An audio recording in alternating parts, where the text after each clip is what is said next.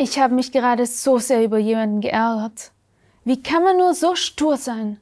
Das Beste wird sein, wir reden einfach nicht mehr miteinander. Der ist endgültig für mich gestorben. My Input, dein Podcast für ein Leben mit Perspektive. Wenn ich zum Ausdruck bringen will, dass ich jeden Kontakt zu einem anderen Menschen abgebrochen habe, dann gibt es kaum einen krasseren Ausdruck, als zu sagen, der ist für mich gestorben. Damit sage ich, der ist für mich wie tot und mit diesem Toten kann und will ich keine Beziehung mehr haben. Das ist ganz schön hart. Aber ich habe schon öfter gehört, dass Menschen so über andere reden. Die Gründe für eine solche Aussage sind sehr verschieden. Manchmal wegen einer tiefen Enttäuschung, manchmal vor lauter Wut oder Hass auf den anderen.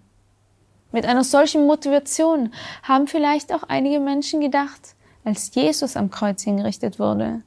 Endlich ist Ruhe, endlich ist der Tod, der ist für mich gestorben. Doch diesen Satz kann man auch anders betonen. Man könnte auch sagen, der ist für mich gestorben, also an meiner Stelle. Statt ihm hätte ich eigentlich sterben müssen. Aber warum ist das so? Wusstest du, dass Gott für jeden Menschen ein Ziel hat? Und wusstest du, dass die Übersetzung von dem Ausdruck ein Ziel nicht erreichen Sünde ist? Tatsächlich steht bei Gott auf jede Form von Sünde nur eine Strafe, der Tod. Wenn wir sündigen, und das hat ohne Ausnahme jeder schon gemacht, dann haben wir den Tod verdient. Das ist die gerechte Strafe für jedes Vergehen gegen Gottes Gebote ob wir es wahrhaben wollen oder nicht. Deswegen erreicht der Tod jeden irgendwann. Das ist unser Dilemma. Wenn jeder, der sündigt, dafür den Tod erleidet und wenn ja anscheinend jeder sündigt, wie kann ich diesem Schicksal dann überhaupt entgehen?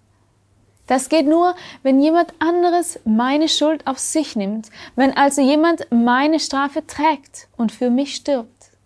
In der Bibel, im Römerbrief, kann man nachlesen, wer dieser jemand ist.